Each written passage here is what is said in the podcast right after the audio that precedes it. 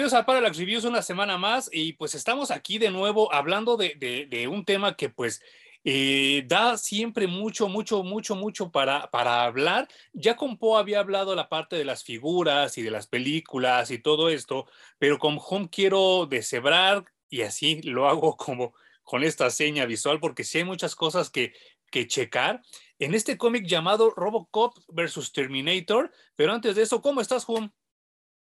Muy bien, Emanuel. Bien contento de verte otra semana. Eh, pues vine a cuidar el gato de mis papás, a darle de comer y a limpiarle su arena. Ah, fíjate, no sabía que andabas por acá. Visita Flash, llegué hoy. Ajá. Este, pues ya veremos qué hacemos en la semana. Ah, va, va, me late, me late. ¿Cómo está todo por ahí? Bien, todo, pues no hay nadie, güey, estoy aquí yo solo. Qué chido. Oye, este, ¿te aventaste algo en la semana que nos quisieras comentar? Eh, sigo leyendo Superman Sonos Kalel. Ay, ¿qué tal? Que sigue estando re bueno, güey. Y el cómic de Superman que se fue a pelear a War World. No tiene como un título, ¿verdad? Sigue siendo nada más Action Comics. Sigue siendo Action Comics. Exactamente. Pero no tiene así como el nombre del story arc ni nada. No, para nada. Y también está re bueno, ¿eh? Y, que creo que en cuestión de dibujos está mucho mejor, ¿no? Action Comics que, que el de Superman. Puta, por mucho. por mucho, mucho, mucho. También leí un one shot de Super Sons.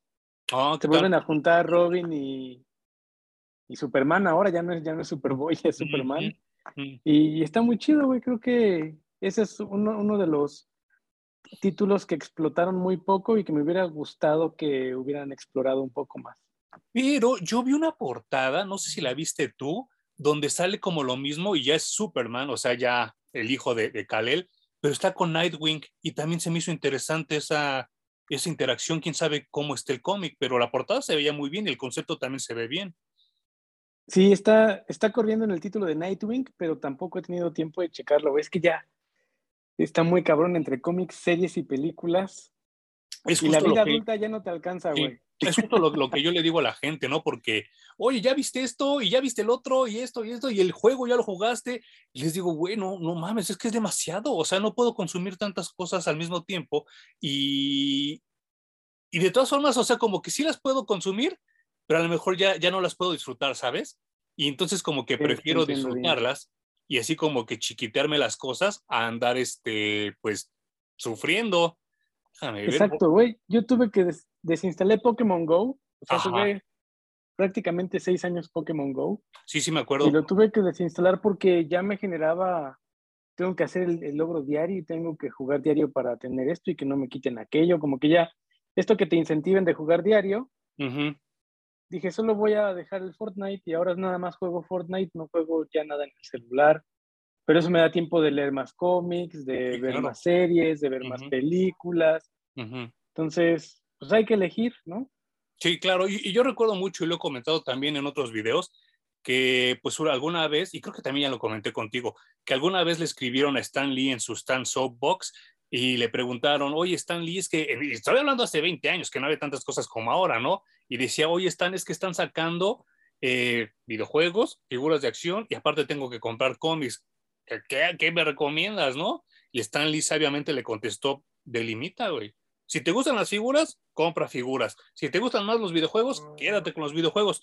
Pero si, tú, si tu sentimiento siempre ha sido los cómics, quédate con los cómics. Y eso me cambió la vida a mí. O sea, porque dije, no, yo nada más escojo cómics y podrán, podrán ver acá atrás películas. Son las únicas dos cosas que ya colecciono. Ya no le entro a las figuras, ya no le entro a los videojuegos como antes.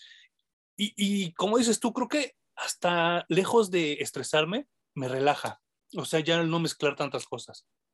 Sí, no te estresas y disfrutas más lo poco que elegiste seguir en tu vida, ¿no? creo que de las cosas más sabias que me han dicho toda la vida un chingo de personas es no se puede tener todo en la vida y es completamente cierto. Sí, sí, sí. Y, a mí me da mucho coraje porque luego la gente cae como en el hype y te empieza a recomendar las cosas. Y entonces, güey, ve esto, ve esto y la chingada y bla, bla, bla, y bla, bla, bla. Y ahí vas tú de pendejo y ves y para la tercera temporada es caca. Como cuando yo te recomendé Titans. no manches, no. me, me recomendaste tú Titans y, un, y otra persona de la cual ya no merece hablar, que hablemos de él, él y su esposa me recomendaron Attack on Titan y los dos me parecieron fatales. O sea, fue así de, ah, esto, pudo haber, esto pudo haber sido un cómic leído, ¿no? Bueno, yo sigo siendo fan de Attack on Titan, estamos ya en la última temporada, ya se acaba, pero definitivamente fan de Titans ya no me perdieron muy duro.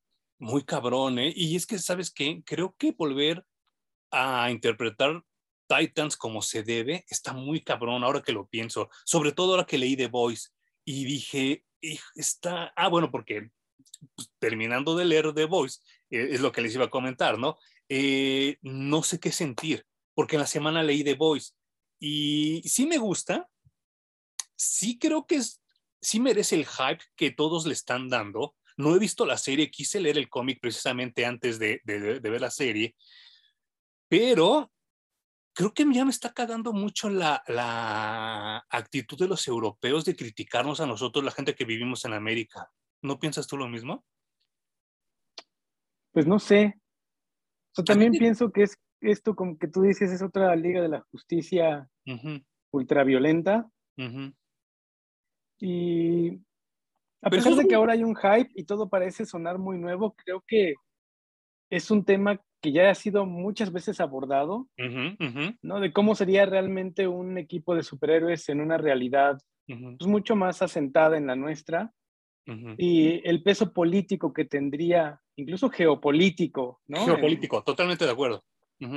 Y pues está bien, es nuevo para mucha gente, pero ya lo hemos visto un chingo de veces, güey, en los y, cómics. Y, vuelvo a lo mismo, este, creo que eh, es este Joel McCrea, el escritor, ese güey es irlandés. O sea, ese güey que tiene que andar opinando de las políticas de Estados Unidos o de nosotros los americanos, porque creo que ahí incluye todos los, los, los, las Américas, como les dicen en Estados Unidos, y sí es como que muy jodida la visión que nos pone, y entonces él, él contrata, es, hace un grupo con un francés, con un irlandés, con un escocés y una como japonesa, o sea, y entonces todos los, latinoamericanos somos pendejos, ¿no? Solo porque ese güey es europeo, escoge un equipo de europeos para él alinear y poner en orden a los Estados Unidos. Se me hizo muy mamona y muy manipulador esa parte. Sin embargo, creo que sí es buen cómic. Sí, y hay que, la serie también intenta pues quitar algunos detalles que no funcionaron en el cómic Ah, sí. Y estaría bueno que le dieras una checada para que vieras las diferencias entre uno y otro. Va, va, va. Eh, el show está completamente gringo. Mm. La serie de Amazon está completamente gringa. Ok. Y que, creo que en este caso va a ser lo mejor, ¿eh? Porque sí como que... Ya ves que en Estados Unidos tienen una, expresión de holier than thou, así como que yo soy más chingón que tú. Eso es lo que, lo que me da a entender Macria y que es lo mismo que ella hace Alan Moore y que creo que es lo mismo que hacen todos esos escritores. Ese me fue ahorita el de Transmetropolitan. Eh, es como tan británico, pero entonces yo digo, si eres tan británico, pues escribe Doctor Who o quédate en Metal Horland o no sé, pero no vengas a criticar las cosas que nosotros como americanos continentales hacemos, porque creo que tú te, sientes, te sigues como europeo sintiéndote más chingón que nosotros. Esa parte sí me dio coraje, no sé, o sea, como que sí dije, Pues es cultural, ¿no? También eso siempre va a ser. Los británicos siempre tienen un aire de estoy por encima de muchas personas. Sí, ¿verdad? Y pues creo que también estamos un poco ahorcados porque por acá no se crea mucho y tampoco... no, es, no me gusta eso de que parece que no tenemos mucho que decir, pero al mismo tiempo tenemos un chingo de cultura encima, ¿no? Claro, claro. Y que, sí, que siempre regresamos como a lo mismo, ¿no? Y, y por eso sí como que no, no está como muy bien segmentado nuestro consumo, ¿no? Porque ahorita que me estabas diciendo de Attack on Titan, pues es totalmente una analogía a la cultura japonesa, ¿no? Y a los miedos que tienen y a, a, el no hibridarse, al ser como todavía esa cultura exclusiva que les enseñaron hace miles de años y eso es a mí a lo que me sabe Attack on Titan, ¿no? al resistirse al cambio, a, no querer como que agarrar cosas de otra cultura e imponer la, la, de, ellos. No sé, así lo veo yo. Eh, por lo menos la primera temporada que fue la que yo vi. dices que subsecuentemente mejoró, ¿no? Sí, sí hay un chingo de segregación también allí mismo. Y pues creo que en general el mundo segrega, nos creemos parte, por ejemplo, nosotros de un país que se llama México. Claro. Y segregamos pues de nosotros para abajo, ¿no? Exacto, exacto. O sea, venezolanos, peruanos, colombianos, los que cruzan por aquí, a veces pensamos que son menos que nosotros y también es cultural, ¿no? O que nos vienen a robar, ¿no? Ajá, pues, como que hay que irse quitando poco a poco prejuicios y e ir mejorando. Por eso también pienso que este cómic de The Voice, ya cuando lo lees, se siente viejito, güey. Se siente viejo, sí. En inglés dicen dated, que es como muy de un producto de una época, y creo que ese fue su problema. Hasta los eh, colores. Sí, y creo que eso conecta muy bien con el tema de hoy de Robocop Terminator. Sí, no manches. Que es, es un crossover que pues solo nuestros sueños mojados y en este cómic puede ocurrir porque no creo que nunca jamás se vuelvan a poner de acuerdo nadie para que se vuelvan a cruzar estos no. dos personajes. Y, sabes qué, perdón que te interrumpa, pero es que no quisiera así como que aventarnos el clavado así tan de fondo. Primero te quería preguntar de la misma manera que yo le pregunté a Po. ¿Tú cómo conociste a Terminator y cómo conociste a Robocop? Porque cabe enfatizar que tanto tú como yo, como Po, en ese entonces no, no teníamos la edad para ver esas películas. Las vimos probablemente de contrabando. ¿Cómo fue en tu caso? Pues no de contrabando, eh, no me acuerdo exactamente el nombre del videoclub, pero sacadas de un videoclub. Mm. Y me acuerdo que... Bueno, pero obviamente tus papás no te llevaron al cine. No, para nada. No, esas ya yo, yo, las vi en mi, en mi casa, en la comodidad de mi casa. Y bueno, y un chingo de repeticiones en los canales acostumbrados de televisión abierta, ¿no? Y además censurado. Sí, lo que te iba a decir, súper censurado. Claro. Es que yo, yo te lo em, comento porque Terminator yo la conocí como en el 86, 87 en la televisión, obviamente ultra mega censurada, pero Robocop que sale en el 88, yo sí la quisiera ver al cine, me pintaron huevos, ¿eh? No me dejaron entrar. Y pues fíjate que a mí me gustó la película, pero fui mucho más fan de la, de la maquinita de Robocop. Uy, no manches. Claro. La jugaba como si no hubiera mañana, güey. Yo creo que me la pones ahorita y me la acabo con una pinche ficha. Ah, sí.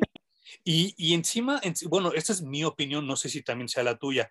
Encima de la maquinita, creo que el juego de NES era superior. No manches. Para mí sí. ¿De ¿eh? plano? Sí, claro. Porque creo que el de la maquinita con el tiempo se hacía repetitivo. Claro. Como eran, como eran todas las maquinitas en ese entonces. Pero el de NES podías hacer un chingo de cosas. Es más, hasta este asunto de que ya cuando te daban el cañón cobra y podías desmadrar hasta que te cansaras, eso se me hacía genial porque era lo que se veía en la película. Sí, bueno, con ese cañón igual en las maquinitas deshacías lo que fuera, güey. Y no manches, sí, sí, sí. Era un arma impresionante. Pero me hice muy fan de Robocop justo por, por las Arcadias y por su, su maquinita.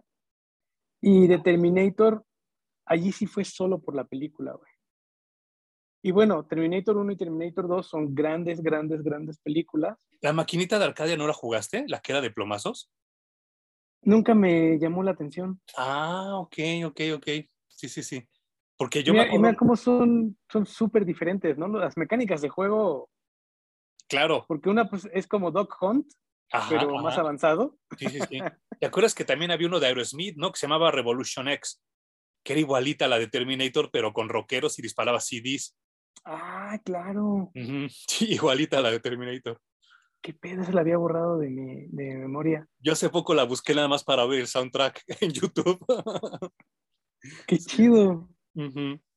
Pero bueno, sí, las maquinitas eran un componente súper importante en ese momento también. había película, había maquinita, había película, había maquinita. Y así fue como me hice fan de, de, Robocop. De Terminator sí fueron completamente las películas. Y pues obviamente yo en ese momento no sabía que había cómics acerca de ninguno de los dos personajes. Los y creo que me vine a enterar hasta después de, de los 2000, ¿eh? Ah, sí. O sea, los de Beat no los coleccionaste tú. Ah. Ok, esa, esa parte es como un punto interesante porque sí viene a colación de lo que vamos a hablar. Sí, no, no, yo no me enteré hasta mucho, mucho tiempo después. O sea, me enteraba más porque había crossovers con Superman, entonces, por ejemplo, Aliens. Sí, no más. Sabía, ¿no? También hay por ahí un Terminator Superman que creo que no le fue tan bien, nunca lo, nunca lo leí. Yo no lo he leído porque ya es que cuando lo conseguimos en Estados Unidos faltaba el uno, por eso no lo he leído. Claro. No manches. y, y pues ahora me vengo a enterar que Frank Miller fue una parte ultra importante para que esto pasara. Sí, no manches. Sí, sí, sí, sí, sí. Que hablábamos la vez pasada de Tom King, que es hit, hit or miss. Creo que Frank Miller también es así y mucha gente lo endiosa. Sí, bueno, yo no sabía qué tenía, por qué tenía que ver Frank Miller, que era del universo de mis cómics, en las películas, y me entero que le habían dado a escribir Robocop 2. Sí. Y entonces se creó un mito alrededor de ese script porque decían que era ultra violento y ultra sexual. Y entonces que le habían dicho que esa película no se podía hacer. Entonces terminaron haciendo la chafada que es Robocop 2. Y que luego dijeron, bueno, vamos a meter algunos elementos de los que había metido este güey en el script para Robocop 2 y hagamos la 3. Sí, sí, sí. Y yo vi las películas y dije, bueno, pues ultraviolento y ultrasexual no le veo mucho. Y creo que pues me vendieron esta idea durante muchos años. Sí. Y ahora que leo su, su, Robocop, aunque sea en este crossover de, con Terminator, pues me parece que ni es tan violento ni es tan sexual, ¿eh? No. Eh, ¿Cuál es tu opinión de Robocop 2 y Robocop 3? Para mí la 1 es, es, es, no solo una obra maestra del sci-fi, ni de los 80s, es una gran película en general. Así, así lo puedo poner. Una gran película en general. ¿Cuál es tu opinión de la 2 y la 3? Yo te digo la mía. Me, suenan, me sonaron mucho más a, comedia. Mm, que, mm. que, se hayan tomado el tema pues, del sci-fi en serio, ¿no? Porque ahora que, que, leo el crossover, Frank Miller tenía una idea mucho más de exploremos la parte humana y la, la digital de Robocop. En este caso, pues mete aparte la, la, la máquina que es Terminator, pero esta dualidad de soy máquina y soy humano y voy y vengo y mis directivas y, pues las máquinas en teoría no sienten, pero sí tengo esta parte humana que siente y como ese conflicto permanente, eh, yo no lo veo ni en la 2 ni en la 3, güey. No, para mí la 2 y la 3 son caca, ¿eh? O sea, todo lo, todo, todo lo grande que es la primera Robocop, la 2 y la 3 para mí son caca. Yo tenía 11 años cuando salió la 2 y tenía 12 cuando salió la 3. Yo de 11 y de 12 años, que no tenía ni el 1% del conocimiento que tengo de cine, ni de sci-fi, ni de cómics en ese entonces, y me dije a mí mismo de 11 años, esto es pura mierda. O sea, de verdad, no entiendo quién lo autorizó, no entiendo quién dijo, sí, se filma, no entiendo. Y yo, o sea, hay una escena donde obviamente crean a este robot que era este, a Kane, el Robocop 2, que está creado a partir de la mente de un ratero, de un criminal, obviamente robándose algo tan, tan básico como Frankenstein, como el libro, y le ponen el cerebro de un criminal a este Robocop 2 y obviamente todo sale mal, porque desde las películas de Frankenstein salían mal, ¿no? Desde ahí dije, qué chafada, y estoy hablando, estoy hablando el Emanuel de 11 años, ¿no? Pero hay una escena que yo, cuando tú eras adolescente meco, todos los chistes de, de sexo te dan risa. Sacaron un chiste tan vulgar y tan pendejo que ni de 11 años me dio risa y ahora de, de cuarentón mucho menos. No sé si te acuerdas que hay una escena que llega Kane con su amante, él ya con cuerpo de robot, y entonces esa vieja lo primero que piensa es, ¿y cómo vamos a coger? Y entonces ese güey le saca, sale como un pito que es como un fierro y entonces la, vieja se lo agarra y dice, no, pues me voy a tener que acostumbrar. Mi Emanuel de 11 años dijo, no mames, esto es una pendejada. Ya no la pude acabar de ver con gusto, ¿sabes? La volví a ver de adulto y dije, no, esta madre no, no existe en mi mente. cuando, la, cuando salió en DVD y en Blu-ray, no las compré, ni la 2 ni la 3.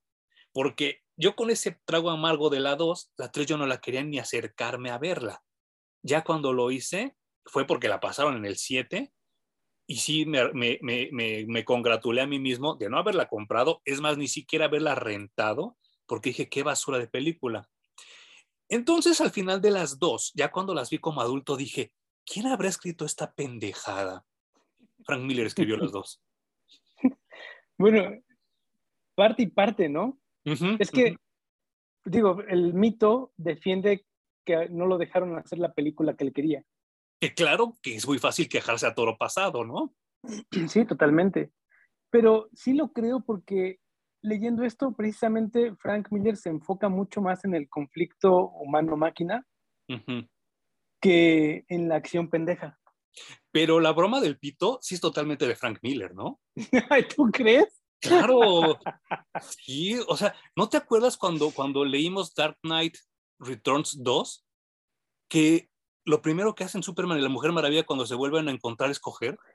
Sí, bueno, pero güey, Dark Knight Returns 2 ya es no sé cuántos años después de ese Miller, güey.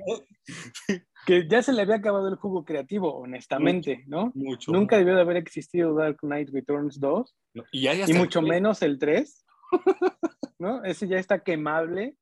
De hecho, deberías de romper uno, yo creo, en alguno de tus shorts de YouTube. Voy a, buscarlo para romperlo. está muy, no, no, no, está muy cabrón. Pero, pues justo The Dark Knight Returns es lo que le da a Frank Miller el nivel de estrellato para escribir películas, güey. Por eso lo llaman, ¿no? Y por eso le dicen, a ver, escríbete Robocop 2 porque parece que sí escribes chingón.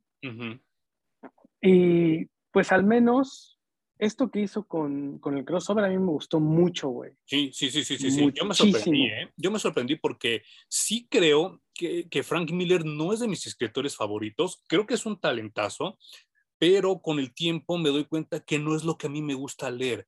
Creo que The Man Without Fear es una gran obra del cómic, mucho mejor que Dark Knight Returns, pero, por ejemplo, eh, Sin City sí me gusta, pero también creo que está sobrevalorada.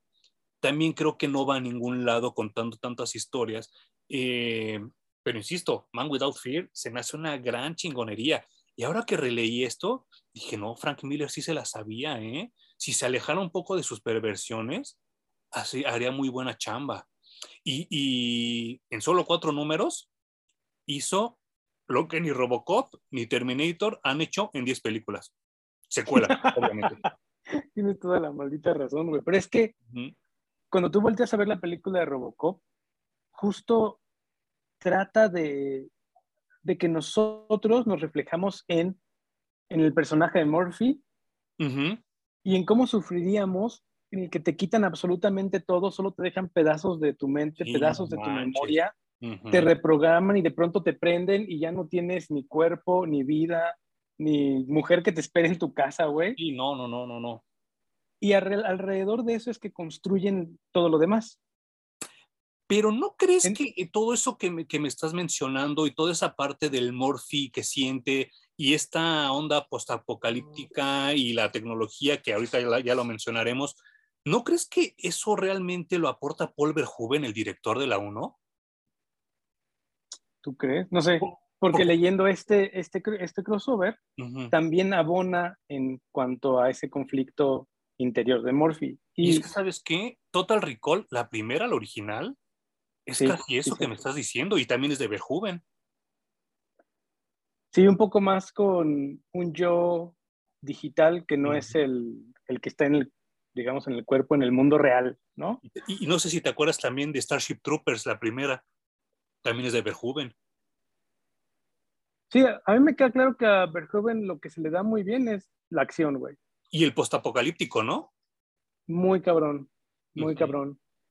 Eh, obviamente el tema humano, porque incluso en Starship Troopers, el, corazón son los personajes que desarrolla, sí. ¿no? Sí, sí, sí, porque para empezar los aliens ni siquiera tienen personalidad, son insectos. Entonces, con los tres personajes que va desarrollando en el camino es un peliculón y es una gran historia. Creo que pasa lo mismo con Robocop. Murphy es el gran personaje y alrededor pues, resulta que hay tecnología y resulta que hay un Detroit del futuro y las corporaciones son malas y hay gente culera. Bueno, pues está bien. Pero el gran, gran acierto es abordar el dilema del ser humano en una máquina y eso lo abandonan las siguientes películas, güey. Porque entonces hay un, hay un policía robotizado, bueno, hagamos la pendejada más lógica que es traigan un delincuente que también sea robot. Ay, no mames, güey. Sí, no manches.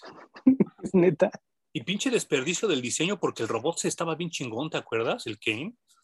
Sí. Bueno, hasta el robot de la 2, ¿cómo se llama? Es de... 209. Ajá, el diseño también estaba chido, que lo hicieron un robot estúpido, bueno, ya fue. Sí. Pero aquí otra historia. en el cómic se, se reinterpreta, ¿no? Y me gusta cómo se ve en este cómic de Robocop contra Terminator. Sí, que sigue siendo un tarado porque interpreta las, las órdenes demasiado literal. Ajá. Pero ya es una máquina de guerra, ¿no? Ajá. Bueno, y si tú le hablas a Siri, esa inteligencia artificial ultra avanzada, de pronto también lo que le dice lo interpreta ultra literal, güey, ¿no? Qué, buena analogía, ¿eh? Qué buena analogía, no lo había pensado, pero tienes toda la, maldita razón. Y, y pues sí, eh, no, no, no, si ustedes no lo han leído, amigos, y, y de verdad que yo los, este, los animo, los impulso a que lo hagan, porque sí es una muy buena lectura. Em, pues creo que aporta mucho, ¿no? Desde el primer número. Te quiero preguntar antes de que, de que los ahondemos en, en la trama. ¿Crees que Walter Simonson fue la, la elección perfecta para este, este, esta saga? No. Yo tampoco. cumple, cumple bien con, pues, narra bien su, dibujo en el cómic, pero no sé si lo que voy a decir suena bien, le, falta ser más cochino. Ajá, ajá. ¿Sabes dónde se nota mucho? En las armas. Todas las dibuja igual. y que, también creo que es culpa de, Rob Liefeld, ¿te acuerdas? Que también todas sus, armas eran como salchichas. sí, sí, bueno, Rob Liefeld de los peores dibujantes que nos ha dado la historia, pero bueno, también de los más exitosos, curiosamente. Y, y, yo me acuerdo mucho que cuando Walt Simonson hace Thor, todos se excitan y dicen, no, el mejor Thor de la vida. Probablemente el segundo mejor de la vida. Yo no diría el mejor de la vida, porque obviamente el mejor fue el de Stan Lee. Pero sí era bueno. Pero cuando llega a Cuatro Fantásticos, no me gustó nadita lo que hizo. Y es que me acordé porque precisamente hay una portada donde salen los cuatro fantásticos con sus fuscotas malditas por Walt Simonson. Claro. Sí, a lo mejor la dibujar tecnología no se le daba al, pobre. Y bueno, de hecho se nota, sobre todo cuando dibuja a los Terminators, ¿no? Como que le falta punch a su dibujo. Parecen calaveritas, ¿no? Así como... Ajá como que es Día de Muertos. sí, y lo que sí me gusta y que creo que todavía se pudo haber explotado más y hasta me dieron ganas de dibujarlo, es ya cuando, bueno, ahorita que lleguemos a ese tema, pero cuando hay la fusión de Robocop y Terminator, esa, esa parte sí me gustó mucho. Me, sí, sí me gustó. Pero fíjate que regresando al dibujo me quedó a deber porque hay una parte en la que Robocop se reconstruye con tecnología del futuro eh, asociada al Terminator. No, no, no. Y yo dije, no mames, va a ser una cosa espectacular. Y ya cuando sale el dibujo, dije, ¿qué, Con un taladro en la mano, ¿no? está más cabrón Optimus Prime. Sí, sí, sí, sí, sí, sí. Sí, pues esta historia empieza con un personaje que realmente tampoco me, llama mucho la atención, y no por el personaje en sí, sino porque también creo que Walt Simonson dibujaba mujeres muy feas. Él no, no tenía como este sex appeal de, de, otros dibujantes de, de, esos tiempos, y dibuja una chava totalmente fea, sin chiste, nada sexy, y para acabar de chingar trae el cabello como Moe de, de los tres chiflados es lo menos sexy que, te puedes encontrar. Y entonces ella por algún algoritmo en, una computadora descubre que es gracias a Robocop y a Alex J. Murphy eh, que Skynet empieza a crear los Terminators. Sí, no manches, ¿no? Ahí la pueden ver. O sea, no sé, parece transgénero, pero tirando a Schwarzenegger, ¿no? Y, no sé si, no sé si te, te, llegó a tocar ir a Tepito y ver gente que se ponía un tanque como el que trae ahí en la espalda para servir café caliente a la gente. ¡Qué cabrón! ¿A poco no parece eso? sí. Si hay, gente de nuestra edad que recuerde esas máquinas de café.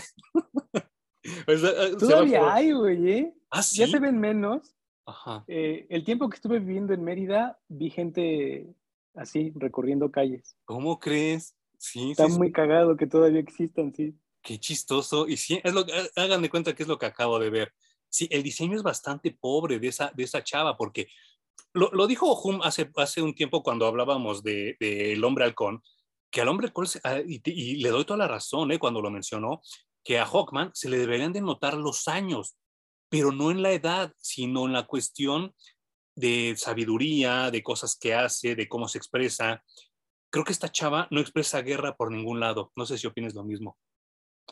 No, parece bastante inexperta, ¿no? De hecho, hasta tonta en, sus reacciones y en sus acciones. Pero supongo que buscaron el personaje humano también para que hubiera un poco de empatía con los lectores. Y a, fin de cuentas, de hecho, Terminator no funciona pues si no hay seres humanos, ¿no? Tiene que, que haber al menos uno que viaje en el pasado para evitar el levantamiento de las máquinas. Claro. Yo estoy muy agradecido con que no sea nadie de apellido Connor. Sí, te dan a entender que ella es como una segunda o tercera al mando, ¿no? De, de, de John Connor y que por eso trae como un grado militar como bastante alto y por eso tiene esta información, ese intel, ¿no? Como le dicen en Estados Unidos. Pero sí, yo creo que yo también agradecí mucho que no mencionaran a John Connor tanto y sobre todo que los Terminators no se parecieran a Arnold Schwarzenegger. Y no porque me caiga mal, ¿eh? Sino porque creo que también el despegarse enriqueció más esta historia. Totalmente, güey. Bueno, a mí me sorprende mucho que la llave para la historia completa es Robocop.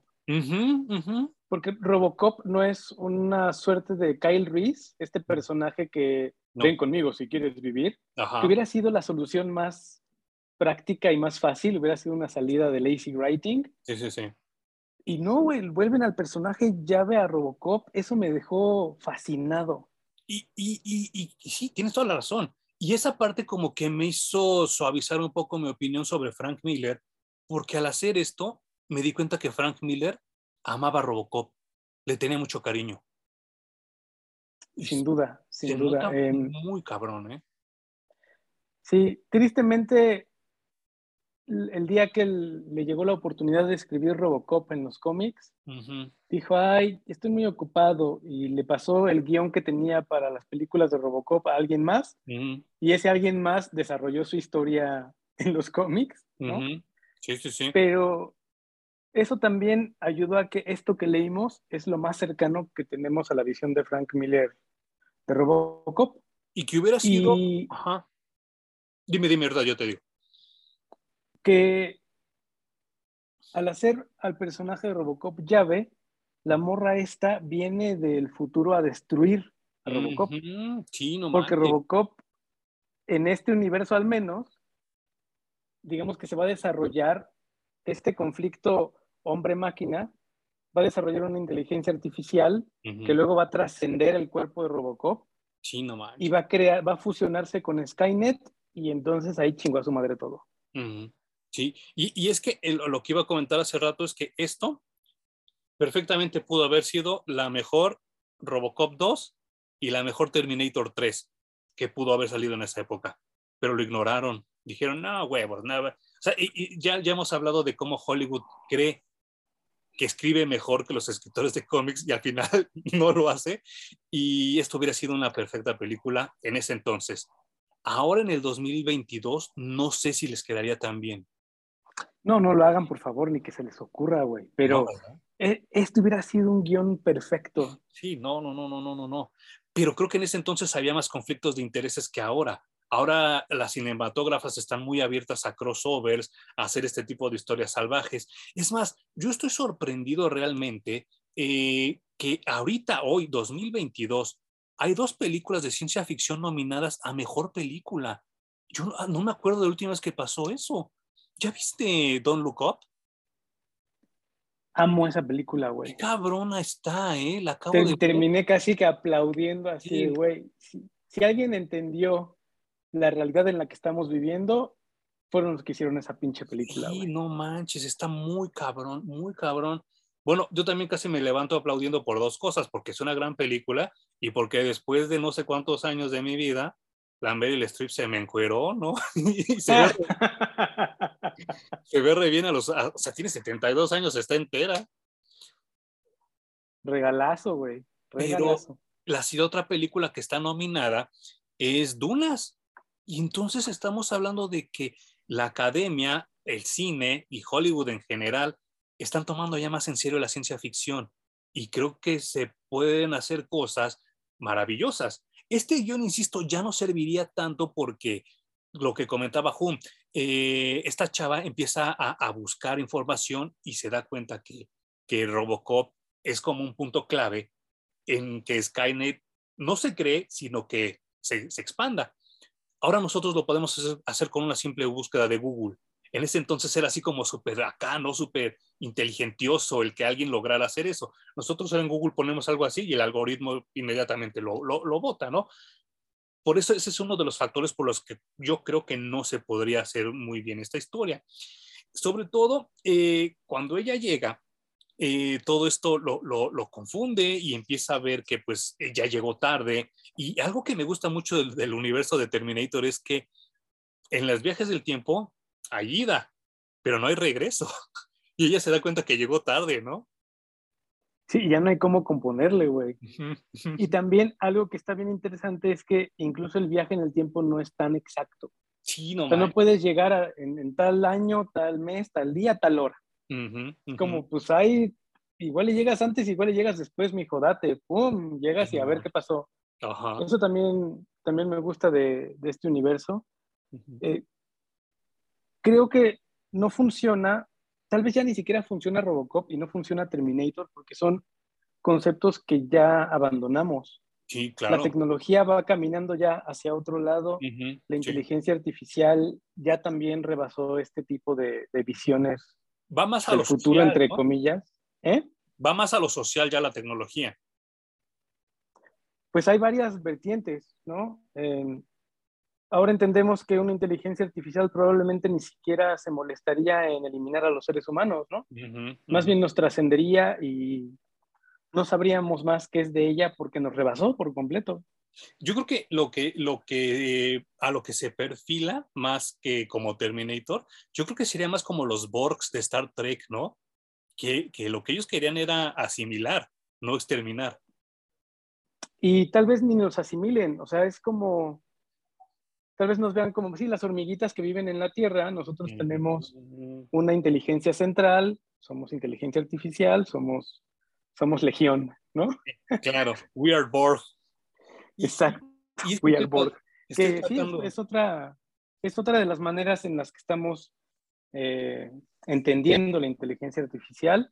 Y pues desde allí creo que solo estamos enamorados ya de este concepto que nos quedó en la memoria y nos quedó un recuerdo muy dulce de lo que nos entregaron en películas, pero sí, ya dudo mucho que funcionen ahora. Sí, sería, como que reescribir ciertas partes del guion para, para adaptarlo a nuestro, a nuestro entorno actual, pero no sé si funcionaría igual. Y es que entre las cosas, esto es lo que estaba yo buscando.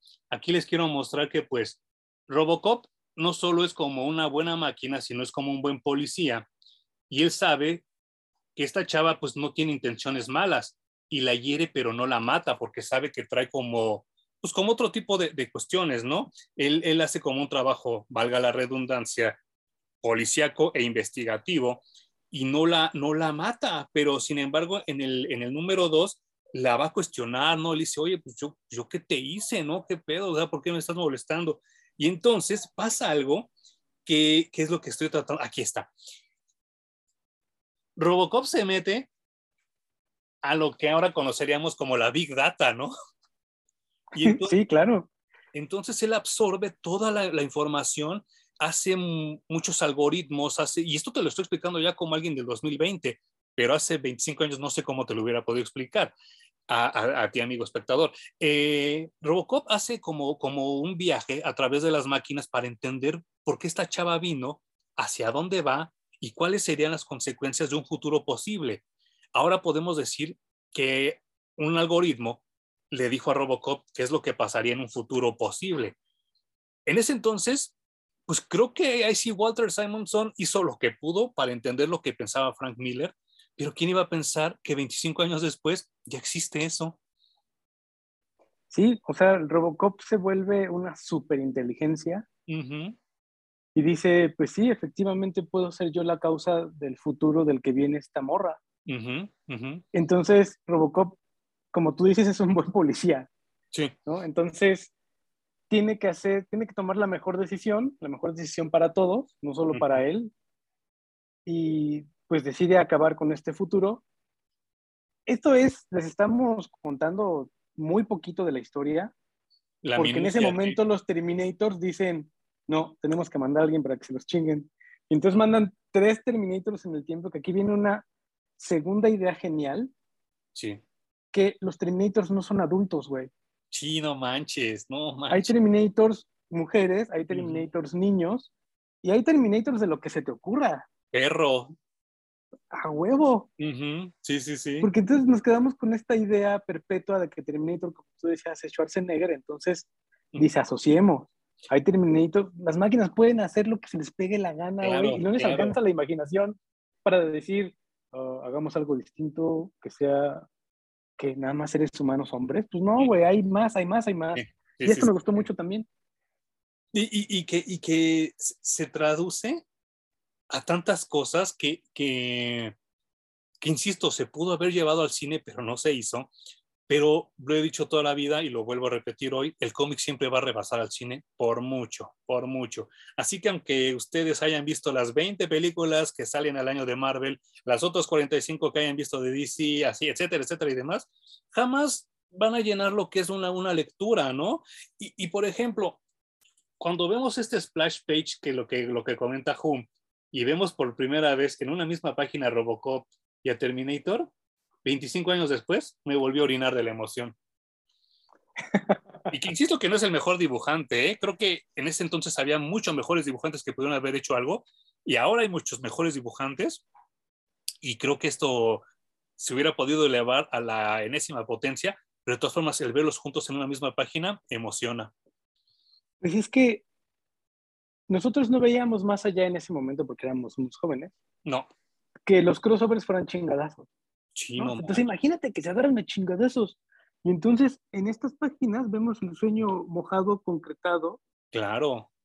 De echándose unos madrazos, ¿no? Unos a otros.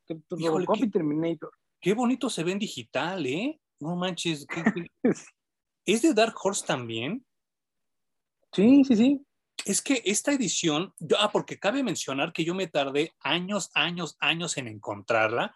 Eh, en mi necedad yo estaba en la Comic Con de San Diego, no me acuerdo si fue mi segundo o tercer año, y le preguntaba yo a la gente que vende, oye, Robocop contra Terminator, y el chavo me saca los cuatro cómics, este, y me dice, aquí está.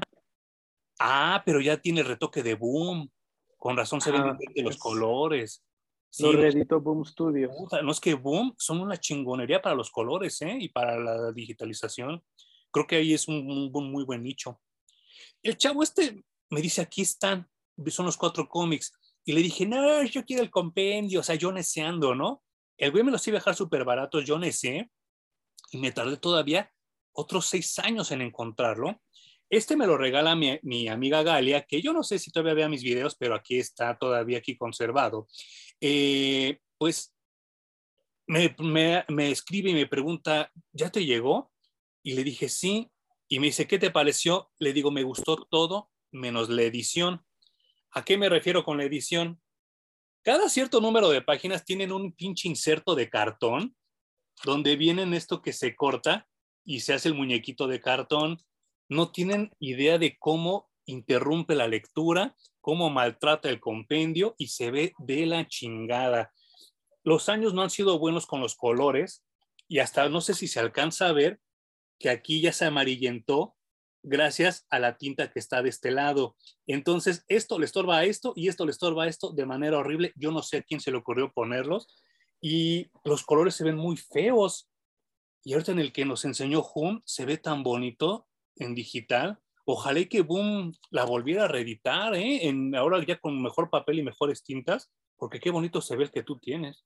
Pues es que imprimir cómics no es nada más llevarlo a la imprenta y que te lo hagan, ¿no? Hay, hay que pensar muchas, muchas, muchas cosas. Está, eh, y, ahí se nota, ¿no? en la edición que tú tienes. Sí, sí, sí. Es muy claro. Y todavía tienen el descaro de ponerle print, print in Canada Eh, yo, a mí me daría pena decir eso. O sea, porque es más, quiero, quiero que vean el suaje que ni siquiera cae la guillotina donde debería de haber caído. Se está comiendo un cacho del cuadro. O sea, pero como dice Hum, no es ir a imprimir este, tu, tu currículum a internet. sí, ¿no? al Office. Al Office ¿no? Sí. Eh, pasan muchas cosas eh, en este segundo eh, cómic de Robocop contra Terminator. Insisto que pues la parte de verlos enfrentarse para mí es, es, es grandiosa, es genial, sobre todo porque a mí los dos me gustan mucho. Obviamente Robocop como es bueno, pues sientes más chido de verlo ganar. Pero aquí pues le tienen que echar un montón entre, entre tres Terminators, ¿no? Para, para más o menos menguarlo. Porque es que Robocop es un chingón, güey. Sí, no manches. Sí, sí, sí. Sí. O sea, sí, sí veo a Robocop partiendo de la madre a Terminator. Cagado de risa. No tengo problemas con eso. Sí, no, cagado de risa. Y podemos ver esta última escena donde pues sí, como lo pensábamos, Robocop es más grande que Terminator y a pesar de que Robocop pierde un brazo, pues el victorioso es Robocop, ¿no? Y esta, esta, esta última página, insisto que no es mala, pero con otro dibujante hubiera quedado así de no mames, quiero un póster right fucking now. Sí, estoy totalmente de acuerdo. Pero como les decíamos, uno piensa que ya la historia está chingona porque ya ganó Robocop. Sí, no manches. Pero no, pues los Terminators se siguen jugando su as bajo la manga de vamos a viajar en el tiempo y vamos a chingarnos otra vez esto, ¿no? Sí, sí, vamos a cambiarlo todo. Y, de hecho abusan, abusan, es algo de lo que ha abusado la franquicia y aquí Frank Miller dice, me vale madre, yo voy a abusar también de los viajes en el tiempo, ¿no? Sí, sí, sí, sí, sí. Pero creo que hacen un viaje en el tiempo muy inteligente, ahorita lo voy a mencionar, pero quiero que vean de nuevo a Flow con su máquina de servir café. Porque eso parece todo menos armamento, ¿no? Y, pues eh, creo, que, creo que también una parte que me gusta mucho de Robocop, y que eso sí lo mencionan en la segunda de Robocop, que él ya da por sentado que siempre alguien lo va a reconstruir. Y entonces él no se preocupa de que ya no tiene brazo ni de que ya le dañaron partes porque sabe que alguien siempre lo va a reconstruir, ¿no? O sea, él se asume a él mismo ya como, como armamento, que siempre va a tener upgrades. Y eso también está bien chido del personaje, en mi opinión. Pues sí, asume su parte, su parte máquina y pues como un carro, ¿no? Ya se le ponchó la llanta, pues pone una nueva. Claro. Eh, e incluso lo pueden hacer mejor de lo que es todo el tiempo, todo el tiempo, todo el tiempo. Algo que los seres humanos no tenemos, ¿no? Sí, claro. Y aquí lo que comentaba Hum, que pues hay un Terminator niño y un Terminator perro, pero Robocop los detecta y en algo que me parece genial, los balea a los dos. Porque cualquier otra persona se hubiera tocado el corazón, ¿no? De, es que le estoy disparando a un niñito o a un perrito, y no, Robocop los chinga, ¿no? Y esa parte también me gustó mucho y que pues obviamente eso sí es decisión de Miller totalmente. Y a fin de cuentas es un policía cumpliendo su deber. Claro, claro. esto está amenazando el bienestar de las personas y bueno, las directivas de Robocop no se le olvidan en el cómic. Mm, que hasta salían las la maquinita, ¿te acuerdas? Ajá. sí. Y ahorita que estábamos hablando de, de, estos crossovers ochenterísimos, y hace poco Jumi y yo hablábamos de los monstruos de Cronenberg, aquí en una plática que tuvimos. Esta escena no sé si también te parece como de The Thing, de Cronenberg. Estos arañas y esta cabeza y todo eso. Yo dije, no manches, esto también parece como de The Thing. Y sí, pues, pues podemos... es que estamos en los 80s y 90s, ¿no? Sí, claro, claro. Y entonces podemos ver que aquí pues ya Robocop es nada más la pura cabeza. Y pues aquella chava que, que esta chava yo recuerdo que sale en los cómics más no en las películas, que es la que le hace los updates, pues aquí, aquí muere. Y pues él ya no sabe cómo, cómo salvar a nadie porque pues a fin de cuentas ya solo es una cabeza. Pero entonces apoyando lo que comentamos, pues Robocop se mimetiza con este, pues, con este Skynet o pues esta, esta no sé ni cómo llamarla, ¿no? Pues con el Deep Web se podría llamar o como la Big Data.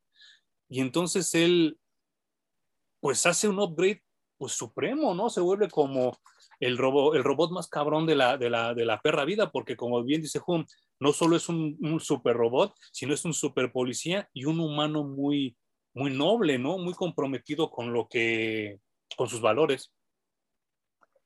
Pero fíjate que aquí viene una parte muy interesante de la historia en la que tanto se mezcla con la tecnología que olvida su parte humana, ¿no? Poco a poco se empieza a desvanecer Alex Murphy y da, pues da luz a, algo nuevo, completamente nuevo. Si no manches. Que eso también está muy, muy bien hecho, güey. Gracias por eso, Frank Miller. Que como tú dices, sí, sí, sí, esperaba yo un poco más. Este es el diseño de este Robocop, que pues ya tiene como ese upgrade mezclado con Skynet y pues hasta con una conciencia ya pues cibernética, por así decirlo. Y sí me esperaba yo mucho, no me decepciona, pero sí, sí me gustó el diseño. Y creo que Walt Simonson aquí, yo creo que sí se le secó el seso como tres meses después de, dibujar este Robocop, porque sí se ve, se ve que le echó muchas ganas. Y mi primer pensamiento, y sí tuve que detener la lectura para buscar en Google, dije, ¿existirá la figura de esto? Y sí existe. Viene con el perro. ¡Qué chido, güey! Sí, sí, O sea, insisto que a mí ya no me gusta comprar tanto figuras, pero esta sí la compraría nada más por, la, por, por agradecimiento a esta lectura. Ah, qué bien. Yo también la voy a buscar. A ver en cuánto anda, güey. Capaz que está muy cara. No está tan cara, ¿eh? está como en 900 pesos de aquí de México, ah, por si estás viendo en otro lado. Nada mal, nada mal. Y de hecho, cuando Robocop ya esté en este futuro, ah. se tiene que hacer como para recordarse a sí mismo em, una cara de Alex Murphy de piel sintética. Sí, porque para no olvidar su humanidad. Eso lo omitimos la chava esta ya había, bajado ya había viajado al pasado para detener a Morphy, pero aquí Robocop viaja al futuro, que es algo que tampoco se había visto y también me pareció un excelente detalle.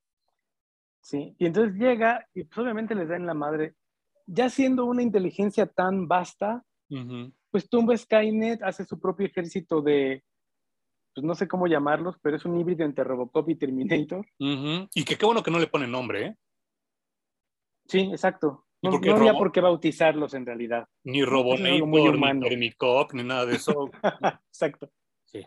Y poco a poco va perdiendo su humanidad y va olvidándose del, humano de donde nació esta inteligencia artificial, que es un súper mega acierto. Y no sé si quieres, ahorita regresamos, pero como va a terminar la historia es, al final queda un robot con una sola misión, una sola directiva. Sí. Y es la última reminiscencia que tenemos de, del Alex Murphy de Robocop, ¿no? Y casi que eso se pierde en el espacio, en la inmensidad del universo y se acabó la historia. No hay nada más que contar al respecto. Sí, sí, sí, sí, sí. Y, y hay algo que como que lo trae de regreso y es que esta chava Flow, a pesar de que, insisto y subrayo, es creo que es más sexy una llave Stilson que ella, creo que es más sexy un taladro que ella. Algo que regresa a Robocop es que ella le pone la mano en la cara, ¿no? Y entonces recuerda lo que se siente que una mujer lo toque. Y como que de repente el Robocop así de, ah, no mames, o sea, tampoco, tampoco soy máquina, o sea, sí me acuerdo lo que se siente que te toque. Y Porque es que de hecho empieza a empatizar con Skynet y con Terminator. Sí, ¿no? Porque es como, pues sí, son, los dos somos máquinas, güey. Y como dices, ese toque humano lo trae de vuelta. O sea, creo que tiene muchos elementos que hacen de esta una historia grandiosa y que para mí suman a la teoría de que el Robocop de Frank Miller para las películas sí era completamente distinto. Pero volvemos a lo mismo, Hollywood cree que son más sabios, ¿no? Y creen, se creen más chingones y terminan haciendo pistoladas de ese tamaño, ¿no? Eh, pues esto que, que, que, esa chispa que provoca que Robocop regrese como a la conciencia humana, pues hace que se compadezca de esta chava, porque esa chava dice que no se acuerda qué se siente ver flores a su alrededor, que no se, no se acuerda qué se siente ver un amanecer pues así como bonito, ¿no? Diría Camilo. Y, pues el, el, asunto de esto es que pues Robocop, de manera directa o indirecta, hace que esta chava sea feliz, ¿no? Porque él, él, se da cuenta que ya no le puede dar ninguna felicidad como humano, ni como pareja, ni nada de eso, ¿no? Porque hasta tiene como sueños cachondos con ella, ¿no? Y con su programadora. Sí, sí, sí, sí. Bueno, pues es que era, era esto de, si no hay un factor humano ahí metido, estamos viendo una historia de dos máquinas y no sé si eso tuviera un encanto para nosotros como lectores, cero, ¿no? Cero, cero, cero. Y entonces, pues Robocop al final de la historia le regala eso, lo que quería, a pesar de que ella ni siquiera se acuerda de que le ayudó. El último eh, vestigio de Robocop va a viajar en el tiempo a destruir Skynet.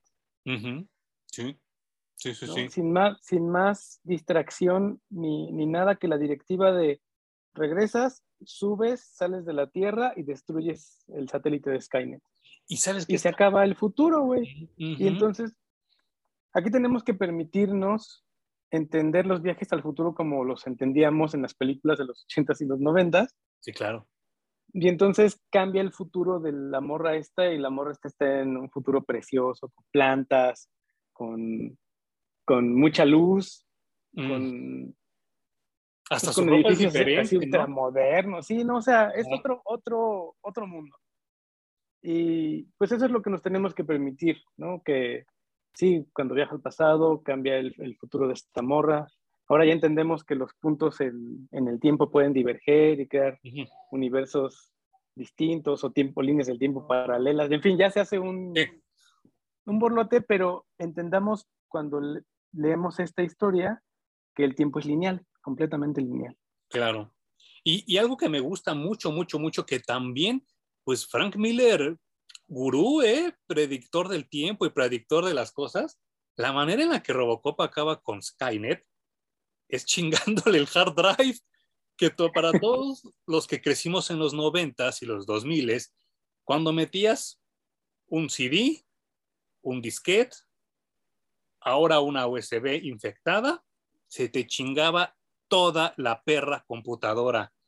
Y así chinga Robocop Skynet con su como pico ese, que es lo que ahora vendría siendo una USB, le mete información y chinga todo, lo que ahora en 2020 totalmente, totalmente creíble. No sé, en ese sí, entonces, sí. no sé en ese entonces cómo se haya visto, pero ahorita totalmente creíble.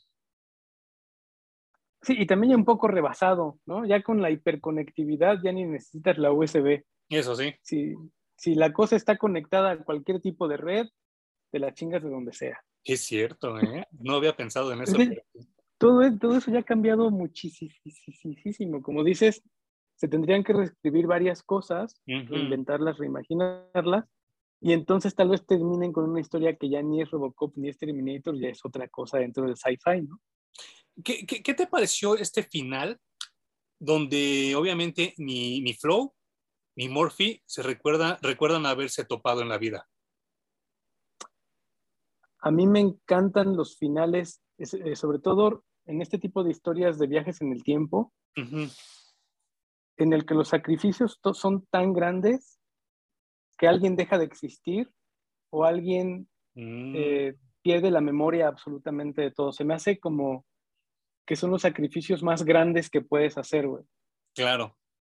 Bueno, es que te lo pregunto hace rato, porque hace rato, perdón amigos que nos están viendo aquí, pero Jumi y yo hablamos casi diario por, por, el teléfono y le estaba, me estaba preguntando por una serie que yo tenía muchas dudas de verla, pero cuando la vi no saben cómo la disfruté. Yo soy muy duro para la comedia, yo casi nada me hace reír.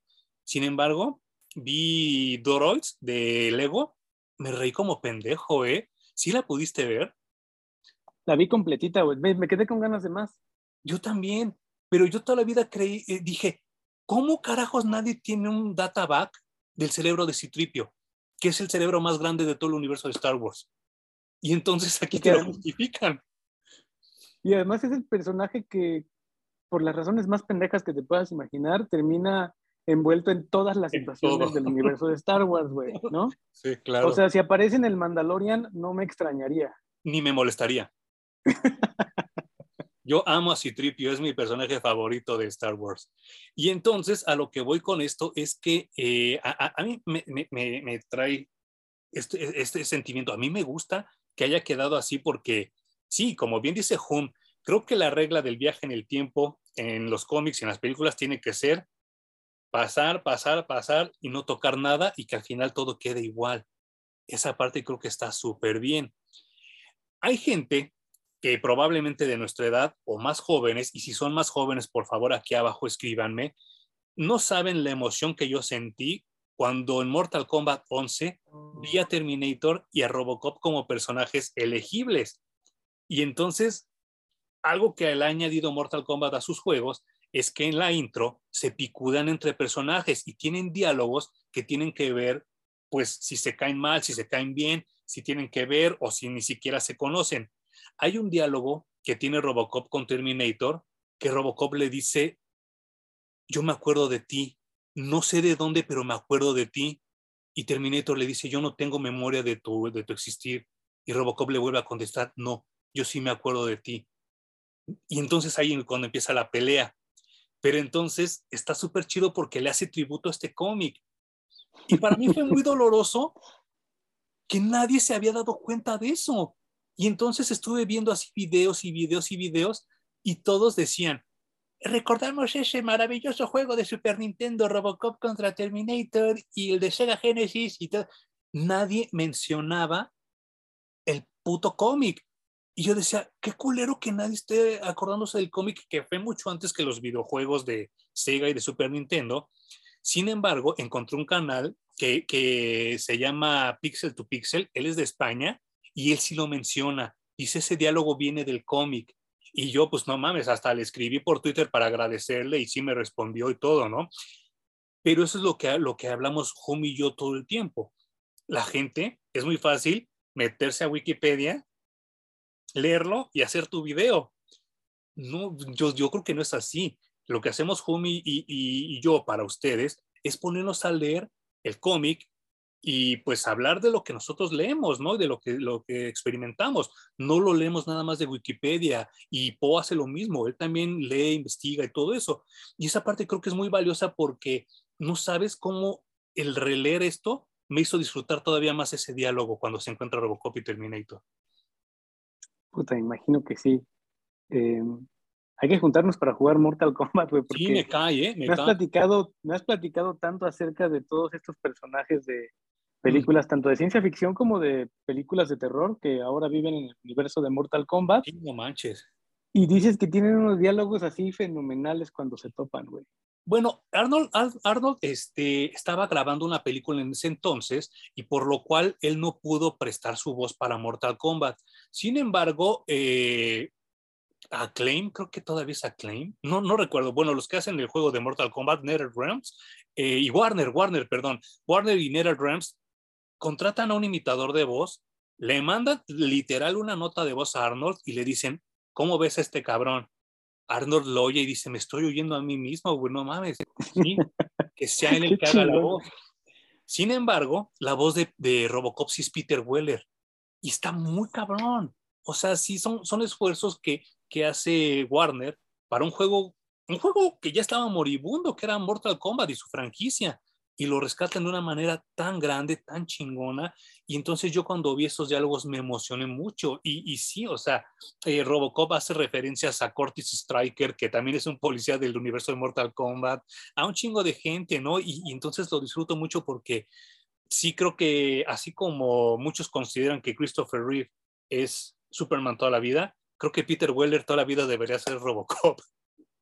Sí, le imprimió al personaje toda, toda su personalidad. Ya vimos el remake. Sí, no, pues ya no, ya no tan reciente de Robocop. No. Y que no funciona para nada, güey. Y le fue súper mal. Yo no la he visto eh, completa. No manches, yo sí me la aventé completa y siento que está muy mal entendido el concepto de Robocop. Muy. Y se fueron por, pues por la tecnología y por la acción, que creo que es lo menos en, en, el, en la película original pues dicen que hacia Samuel L. Jackson le llega este Televisa y le dice, Samuel L. Jackson, ¿te gustaría grabar un, capítulo de La Rosa de Guadalupe? Ah, sí, va, va, va, ¿qué día grabo? Ese güey acepta cualquier basura que le ofrezcan con tal de que le den dinero. Se comenta que para ese papel el que hace Samuel L. Jackson en Robocop, el remake de 2017, si no me equivoco, iba a ser Doctor House. Iba a ser Doctor House ese personaje, que el Doctor House cuando leyó el guion dijo, no, gracias, yo respeto mucho a Robocop y que se los regreso. No manches. Y en cambio, pues el Samuel L. Jackson dijo, sí, dinero, sí, denme, denme, denme. Y pues obviamente... Pues, un, día va a llegar Tecate con Samuel L. Jackson y le va a decir, vamos a hacer unos comerciales, carnal. Sí, sí, sí. va a decir, los va a aceptar. Motherfucking yes. Sí, claro, sí, sí, sí. Y, y, que, qué culero porque hable yo así de él, porque creo que Samuel L. Jackson es fan de los cómics también, ¿no? Sí, o sea, sin afán de decir que sea malo o que sea bueno, pues cada quien elige su camino de vida, ¿no? Entonces, si te gusta que te den dinero por hacer cualquier pendejada, pues adelante. No manches, y que te la eh, sigan pero Sí, Samuel L. Jackson ha hecho cosas chingonas. sin duda. Y ha estado en las mejores franquicias del cine, güey. De la perra vida. Yo creo que solo este Max von Sydow le compite y le gana. Pero de ahí en fuera, creo que Samuel L. Jackson ha hecho todo, güey. Sí, claro, claro. Ya la edad lo está alcanzando, pero, pero sí, o sea, no. no creo que nomás le faltó estar en Harry Potter, ¿no? Sí, y yo creo que por eso volvemos a esta, a esta onda mamona de los europeos, hasta donde yo tengo entendido, Harry Potter solo contrata a británicos ah, para sus películas, así que. Órale. Pues dice. ya se la peló. Sí, claro, y mucha gente quería que Tim Burton dirigiera algo de Harry Potter, pero que los británicos le pintaron huevos, que dijeron, no, ese güey no va a tocar nuestra franquicia. Pero Alfonso Cuarón dirigió. Es lo que a mí no me. Película de Harry Potter. Es a mí lo que no, no, no me hace ningún. Dirías tú, no me hace ningún sentido, ¿no? Porque, pues sí. Y, que creo que hizo bastante buena chamba Cuarón ¿eh? en Harry Potter, porque sí, es de las películas menos. Este, lo modernizó, güey. lo sacó de los noventas, dos miles y lo, lo trajo a, a, la modernidad, cabrón. Yo cuando vi la primera de Harry Potter, mi hermana sí es como muy fan de, de, de, la saga y ha leído los libros y obviamente ha visto las películas. Yo nada más he visto las películas, por lo cual ella es como que a quien yo acudo cuando tengo dudas. La primera duda que yo tuve cuando vi Harry Potter 1 hace 20 años, le dije, ¿en qué época está ubicada? Porque no, no, no, no entiendo si es el pasado, si es el presente, dónde está ubicada. En cambio, en la de Cuarón, sí luego lo te das cuenta que era la modernidad. Claro, sí, sí, sí. Y de hecho, el director de las primeras de Harry Potter eh, era un gran, gran director durante los 80. Christopher Columbus, ¿no? Los 90. Ah, entonces, todo el feeling es de... Algo Columbus, no es Christopher Columbus. Christopher Columbus no es Christopher América, güey. Ajá, sí, sí, Dirigió Harry Potter. ahorita les buscamos el dato. sí, sí, sí. Pero no, ajá, perdón, pero decías de ese güey. Eh, entonces se nota muy cabrón la manufactura de la película y está súper ochentera, noventera, güey. La ves ahora y dices, ¿cuándo hicieron esta película? Pues resulta que no es tan vieja, pero la manufactura así se siente, ¿no? Y bueno, y fíjate que regresando al tema de Robocop contra Terminator, me enteré también que hay un cómic que es Terminator contra Robocop que publicó Dynamite pues lo busqué, lo busqué, lo busqué, nadie lo tiene, no sé si en digital esté para, para después echárnoslo en digital, pero lo busqué en eBay, está carísimo, ¿eh? Dije, ah, cabrón. Pero, pues yo nunca me enteré que salió. Yo estaba tan obsesionado con este título, con el de Dark Horse, que pues yo no, nunca me enteré que hubo otro. Y pues, dejé, y, y pues, no sé, o sea, así como han sacado Alien contra Depredador volumen 27, creo que también estaría chido ver otro tiro más moderno entre ellos dos, ¿no? Totalmente. Sí, eh, yo no diría que en película, pero en cómic vale mucho la pena, ¿no? Sí, sí, sí, sí. sí. Eh, ya regresando a, Harry Potter es Chris Columbus. Ah, ok. Sí. por eso, ¿no? por eso te salió. Ultra super bisnieto, ¿no? De Cristóbal Colón. Descendiente directo. Descendiente directo. Y bueno, si, por si no lo ubican, dirigió Mi Pobre Angelito. Ah, claro, sí es cierto. Y, y pues hizo rico a mucha gente, ¿no? Puta, imagínate, güey. O sea, desde Macaulay Culkin hasta todos los de Harry Potter, imagínense. Oye, ¿qué opinas? No, creo que no, no, no, no, lo hemos comentado entre nosotros y mucho menos aquí entre, en, en el video. ¿Qué opinas de lo que está diciendo la gente de Josh Whedon? ¿Qué están diciendo de Josh Whedon? Pues que es ¿Acerca de la, de la Liga de la Justicia? El de la Liga de la Justicia, el de Avengers, el primer director, y obviamente el que inventó a Buffy. Pero ahora ya están saliendo los actores de Buffy a decir, es que nos gritaba, es que nos hablaba muy feo, es que nos, nos hacía bromas pesadas. Y entonces yo una vez así como que me puse a pensar y hasta se los puse en el tweet, obviamente pues se me vino la gente encima, les dije, pues sí, a lo mejor te gritó, a lo mejor te humilló, a lo mejor te hizo cosas, pero también te hizo millonario, güey, no mames, o sea, qué pedo, ¿no? Yo, yo no, no, no puedo entender cómo alguien en el 2022 se pueda quejar porque tu director te gritó cuando te hizo millonario.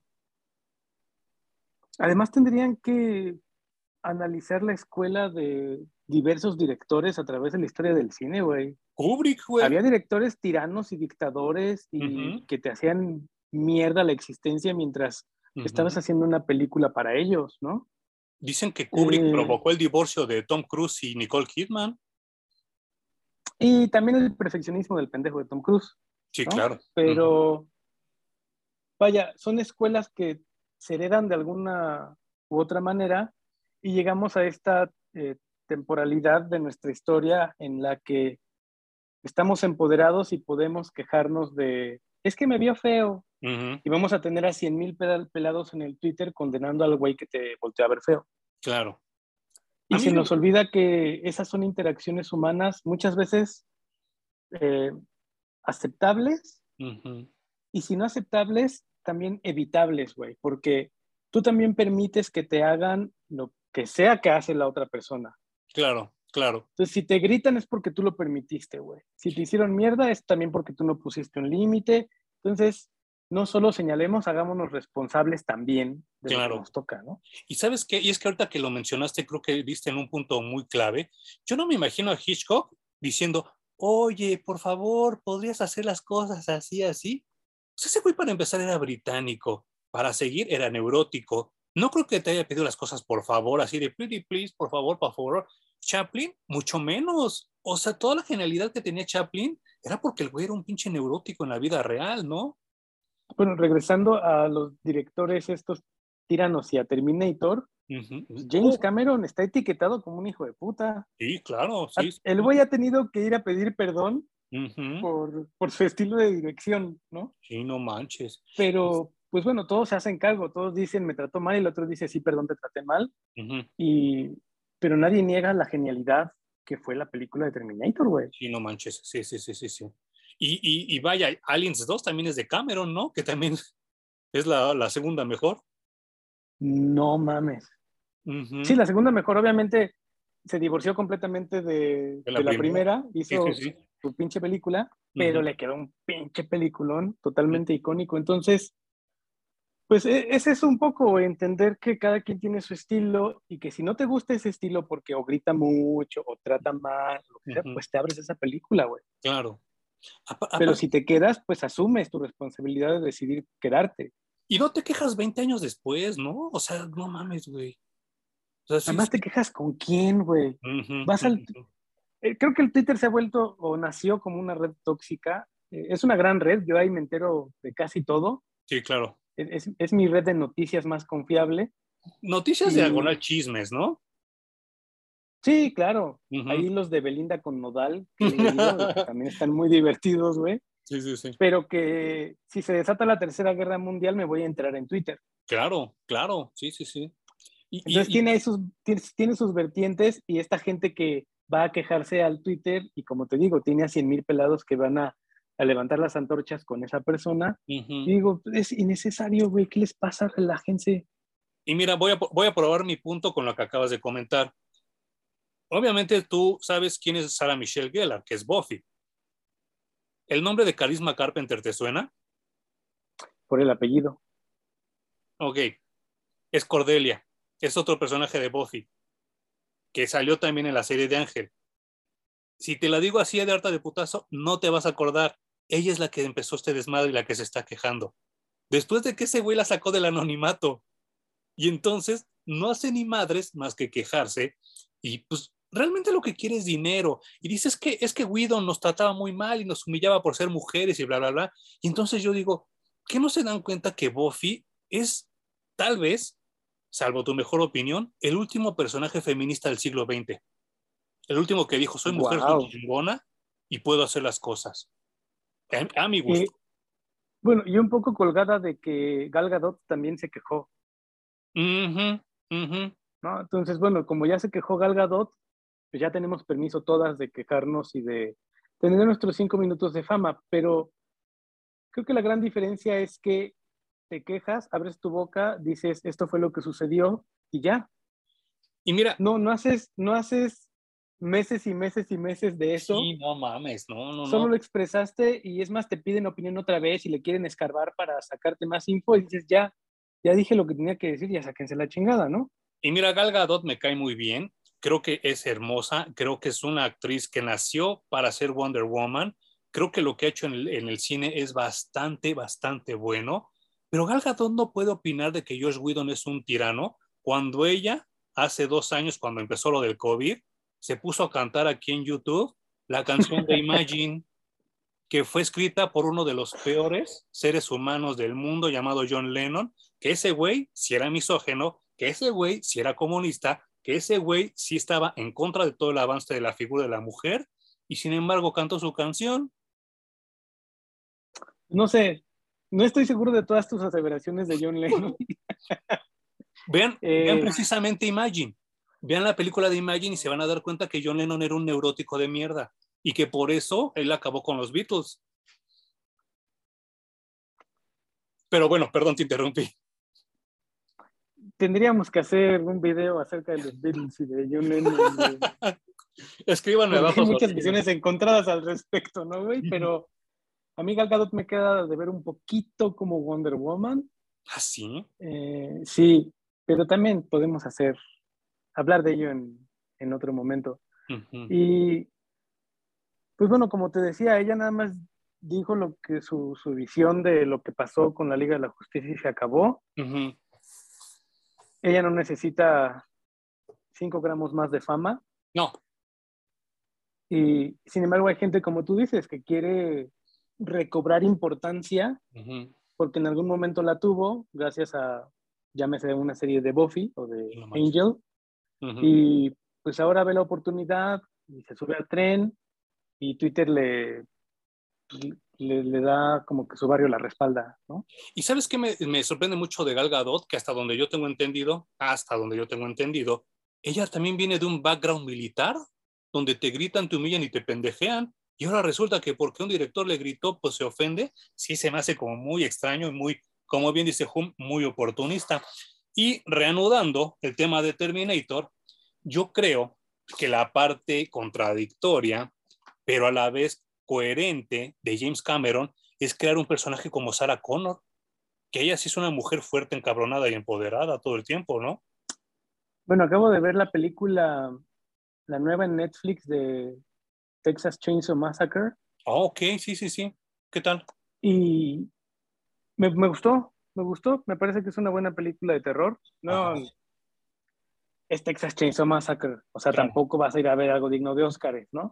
No, no es Don Eh, Look es una buena es una buena película de terror, digna sucesora de, de la original, pero retoma a la protagonista de la primera película que sobrevive Mm, y le da el síndrome de Sarah Connor. ok. Entonces, para mí, casi que ya es un término acuñado, el síndrome de Sarah Connor es Mm, agarra a la protagonista de la original, tráetela y es una doña cabrona, ¿no? Chingale, porque también fue Jamie Lee Curtis, ¿no? En Halloween. Mm, Pero todo esto nació con Sarah Connor. Claro, sí, sí, sí. O sea, Sarah Connor de verdad es un ícono feminista. A mí me extraña que las chicas que marchan y que son feministas no tengan una pinche foto de Sarah Connor cada que marchan o una playera, ¿no? O sea, ese es el feminismo. o lleguen en un jeep con una escopeta, güey, ¿no? a sea, huevos. porque en la primera es una mesera que tiene que llegar un güey a rescatarla, ¿no? Sí, sí, sí, sí. Pero cuando termina la primera película es mi madre es la do- doña verga, soy yo. Sí, Y sí, en sí. la segunda vemos una Sarah Connor, pero no mames, en drogas con turbo Sí, no, no, no, y no, no. 40 horas de gimnasio al día, güey. Y, y que se ve que en la vida real Linda Hamilton es así, ¿no? Sí, Como que se sí, es una lástima que la última de Terminator, aunque la, la trajeron de vuelta Ajá. y que sigue siendo doña chingona, porque está enterísima la señora, güey, Sí, sí, sí. eh, no le hayan hecho un mejor guion. Pues comentan los chismes y las malas lenguas es porque todavía, 35 años después, no se habla con James Cameron, que por eso no se comunicaban bien. Dicen, dicen es el chisme. No lo dudaría Sí, ni tantito. Pues sí, sí puede ser. La fama que tiene James Cameron es de un director culero. Y aquella también mulona, pues no mames. Ah, y sabes que la que vi, vi, seguí tu recomendación, me aventé la nueva de Scream. También una chingonería de película, ¿eh? Pues es, es fiel a la franquicia, güey. es fiel a la franquicia, se autosatura, digo, se, au- se auto bromea, se me fue de la palabra, perdónenme. Se auto, bueno, solita se burla Se de ella. de sí misma. Sí, ¿no? sí, sí, sí, sí, sí. Y, y, sin embargo, utiliza los clichés en su favor en vez de que solitos se caigan en su contra. Y eso me pareció una genialidad así muy cabrona, el burlarse de ellos mismos y este, eh, eh, autosatirizarse, esa es la palabra que estaba buscando. Y, entonces te das cuenta que cuando no te tomas las cosas tan en serio y haces algo por divertirte, la gente se termina divirtiendo. Y a mí me pareció una muy buena película. Y quien tiene que regresar como chingona, regresa como chingona. Quien tiene que regresar como pendejo, regresa como pendejo. Y eso me pareció genial. Porque lo hemos hablado un millón otras veces. La gente no cambia con los años. La gente sigue siendo igual como las conociste de chavos. La esencia no, no se transforma tanto como uno quisiera, ¿no? Ujú, ujú. Eh, pues es lo que yo digo. Yo, yo nunca fui fan de Scream. ¿En serio? Se me hizo una gran, gran película. Mm. Pero esta última entrega es, es completamente la franquicia, güey. O sea, yo cuando salí, equivocadamente fui buscando un Scream distinto Ajá. y me entregaron exactamente lo mismo que han estado entregando durante todas las películas de Scream, güey. Entonces, dije, no es una mala película. No, no, no. Al que le guste la franquicia va a decir, cumplieron bien cabrón con esta nueva entrega. A mí sí me gusta mucho la franquicia, yo las he visto todas. Y yo al revés, yo, yo cometí el error de tomármela muy en serio la primera vez que salió. Y entonces, así como que la gente la destruyó y yo no tenía argumentos para defenderla. Tiempo después, cuando, cuando consigo el Blu-ray, no es cierto, perdón, el DVD, eh, Wes Craven, creador de Freddy Krueger, le encargan esta película de Scream para ya acabar con todos los iconos de horror de los, de los ochentas. Y entonces él dice, pues voy a hacer uno como de broma, pero al final ni de broma ¿Qué le sale, güey? se convierte en otro icono del horror y entonces está muy cabrón porque tratando de deshacer algo construyó otra cosa y entonces te das cuenta que Wes Craven también era de los que Dios llegó y tocó, ¡pum! Todo te va a salir bien. Pero le quedó, le quedó tan bien al pinche Wes Craven que la parodia también es una cosa maravillosa, güey. La parodia está tan cabrón que hay un personaje, no voy a spoilear a la gente que no lo ha visto, pero es la mamá de uno de los chavos que sale ahí, de la nueva generación. Está tan cabrón la parodia de Scary Movie que yo cuando la vi esa chava dije, es la de la parodia. La tuve que buscar y me di cuenta que no era. ¿Sí, sí sabes de quién estoy hablando? No, no, no, dime. De la mamá, la policía. Yo creí que era Ana Farris. No manches. Sí, y entonces busqué, dije, ay, la, contra- la contactaron. No, no es ella, pero se parece un chingo. Pero como dices tú, la parodia también está tan bien hecha que se convirtió en un icono Ghostface. Hubiera sido una genialidad, ¿eh? Que trajeran Muy a alguien de, Sí. de Scary Movie. Sí, sí, sí, sí. hubiera sido algo muy, muy bonito, güey. Pero eh, es eso. Hizo una parodia. Wes Craven intentó hacer una parodia. Le salió algo que la gente se tomó en serio, pero la gente que pues, a lo mejor tiene el huesito de la diversión un poquito más desarrollado, la vio y dijo, no mames, es que hay que parodiar esto porque Sí, está no. de risa la chingadera, ¿no? Sí, sí, sí. Y que no sé si te acuerdas, ya algún día hablaremos así a más profundidad de todo esto, pero no sé si te acuerdas que cuando salió Scary Movie 1, aquí, no sé en Estados Unidos, porque en ese entonces no estaba tan fuerte el Internet como ahora, pero aquí en México la odiaron, güey. Es más, tú y yo teníamos una amistad en común que decía que le cagaba y que se salió del cine, ¿te acuerdas? Que dijo que se le hizo altamente ofensiva. Y, y yo, me, yo me hice muy fan, güey. Sí, yo O sea, también. yo me acuerdo que en tu casa veíamos la que fuera, uno, Ujú. dos, tres, y era un cague de risa interminable. Y las veíamos en mi casa y aparte las veíamos en el cine. O sea, hacíamos las dos. Y, y, nos reíamos igual de las dos. Y que yo insisto que yo soy muy duro para la comedia, ¿eh? Y entonces así como que dices, es que está muy cabrón todo. todo Todavía de pronto alguien suelta ahí en tu casa el no me drogo desde... Hey. que creo que es de la 3. sí, güey, o sea, sí, hay muchos, muchos chistes que se rescataron y que se usaron en el día a día de, de Scary Movie. Pero bueno, ya nos desviamos un chinguero. Mucho, mucho, mucho. ¿Algo que quieras comentar de Robocop contra Terminator para terminar? Eh, me cumplió muy, muy cabrón este cómic. Ese es el crossover, a reserva de que leamos el otro, pero creo que no me importaría. Este es el crossover definitivo ah. de las visiones originales de Terminator y Robocop, güey. Ya encontré, esta es una de las portadas de, de, los de Dynamite. Y pues sí, obviamente ya el arte se ve mejor. Vamos a tratarlo de buscar acá en digital para que Jumi y yo hablemos de él. Y este, pues Dynamite también a mí me ha cumplido en muchos aspectos. Espero que no sea una mala, una mala secuela, sobre todo porque aquí está invertido. Aquí es primero el nombre de Terminator y después el de Robocop a ver qué tal está, ya lo haremos, pero sí, como dice Hum, eh, yo, yo, yo te puedo decir que esto es como de las veces que hablamos de algo que tiene todo, todo, todo para cagarla y salió bien, porque el arte ya no es bueno, es muy dated, está muy, muy, muy 80s, 90s. La impresión que yo leí está culerísima, la edición es fatal, sin embargo, no manches cómo la disfruté y me sentí muy bien al, ver, al leerla. Y te agradezco por haber sugerido el tema. lo único que no le agradezco a Frank Miller es haber elevado a tal nivel a Batman, que ocasionó, porque no me quejo de Dark Knight Returns, me quejo de todo lo que ocasionó. Del fandom. De todo lo que vino después. Sí, sí, sí. Por cierto, ¿vas a ir a ver a Pattinson? Tengo una firme convicción de no ver esa película. ¿Vas a ir a ver Spencer con su otrora amor, Kristen Stewart? la voy a ver en mi casa, pero la de Pattinson ni en mi casa, güey. es, mi forma de quejarme de esto hasta la madre de Batman ya traigan contenido de otros personajes. Sí, yo creo que yo también. Y no es por Pattinson, él me cae bien. No, no, no, es un actorazo, güey. Yo ya estoy cansado de Batman. Exacto. Así es. ¿Algo más que nos quieras este, platicar antes de irnos? No, ya no, güey, ya nos extendimos como unos locos enfermos mentales. Pero si hay algún tema que hayan detectado y que digan, ah, ¿por qué no ahondan y platican un poco más de eso? Pues nos escriben y seguramente haremos el esfuerzo de, de grabarnos.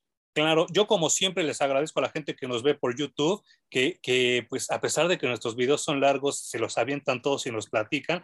Y le agradezco también a la gente que nos escucha por, por Spotify. Eh, se me olvidó mandar el audio de la vez pasada, ahorita se lo voy a mandar a Humberto con este y ya este para que quede bien el, podcast. Les agradezco mucho a la gente que nos oye a través de Spotify. Eh, búsquenos en YouTube y si están en YouTube, búsquenos en Spotify. Pues así relacionen todos estos temas para que nos divirtamos más todos nosotros. Eh, arroba blackstar-parallax por si quieren ver mis dibujos. ¿Y tu Instagram cuál es, Hum? Eh, Brains-P por si quieren seguir lo que hago editorialmente. Y pues eh, yo creo que sí, como dice Hum, ya es mucho. Y nos vemos la siguiente semana en Parallax Reviews. Gracias.